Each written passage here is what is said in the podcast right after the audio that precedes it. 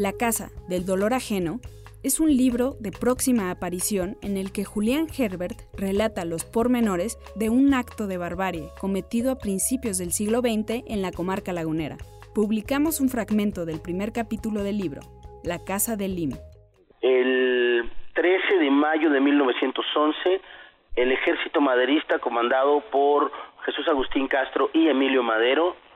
sitió la ciudad de Torreón por cada uno de sus flancos. La comunidad china de Torreón era la, más rica del país, el ejército maderista entró a la ciudad, se alió con, la turba, con gente, gente del pueblo, sobre todo con gente pobre, eh, aunque había todo un discurso de, de odio de parte de la burguesía torronense también contra los chinos, y los chinos fueron asesinados salvajemente, fueron mutilados, arrastrados a caballo, descuartizados, eh, el saldo final fue de 303 muertos,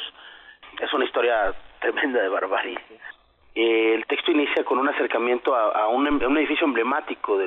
la historia, que es la casa, la finca de campo del doctor J. Wong Lim, un personaje que fue uno de los líderes de, la comunidad china en Torreón a principios del siglo XX. Esta casa que ahora alberga el Museo de la Revolución es un espacio emblemático, entonces lo, lo que yo hice es tratar de hacer un acercamiento primero al edificio y a través de él a la historia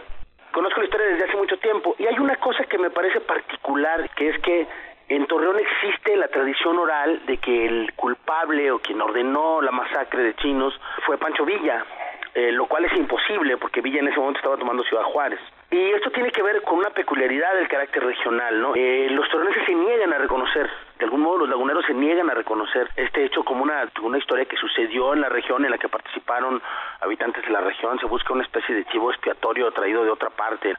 Hay toda una historia acerca del racismo y de la tolerancia en, en esta región que, que a mí me parece que, pues, que refleja algunas ideas sobre el México profundo, digamos,